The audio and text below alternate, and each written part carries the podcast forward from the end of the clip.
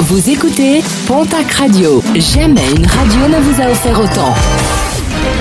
L'information locale à 9h, c'est sur Pontac Radio.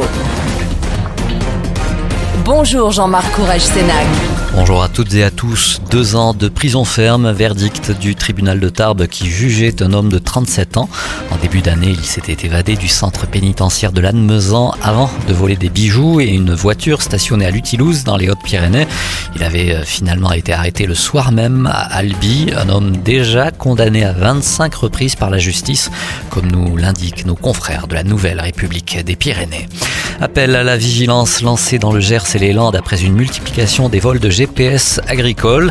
Entre avril et juin, 25 vols ont été commis dans le Gers, une vingtaine également dans les Landes. Un véritable trafic international puisque les GPS volés en France finissent souvent dans les pays de l'Est.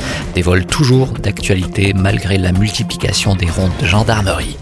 La République des Pyrénées fait bouger les choses et en l'occurrence les techniciens du réseau Orange, les intempéries du 10 juillet dernier avaient euh, provoqué des chutes de branches sur des lignes téléphoniques et certaines communes ont été privées de téléphone et d'internet pendant plusieurs jours, plus de 50 jours pour la commune de Daron-Sadirac-Vielnave en Béarn. Suite à la parution de l'article, un technicien est finalement intervenu hier pour établir la plupart des lignes. Nos confrères de France 3 se sont dernièrement intéressés aux éboulements en montagne, des chutes de roches qui devraient se multiplier dans les prochaines années, selon un chercheur en géomorphologie au CNRS de Toulouse.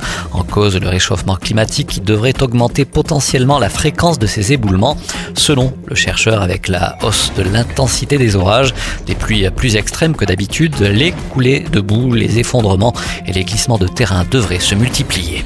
Et puis en sport, basket, le TGB prépare un week-end de compétition ce samedi et ce dimanche du côté du Palais des Sports du Calado à Tarbes avec la tenue du premier tournoi international féminin. Le TGB recevra trois équipes, les Espagnols de Saint-Sébastien, les Héroltaises de Latte Montpellier, mais également les Italiennes du Beretta Famille Laschio.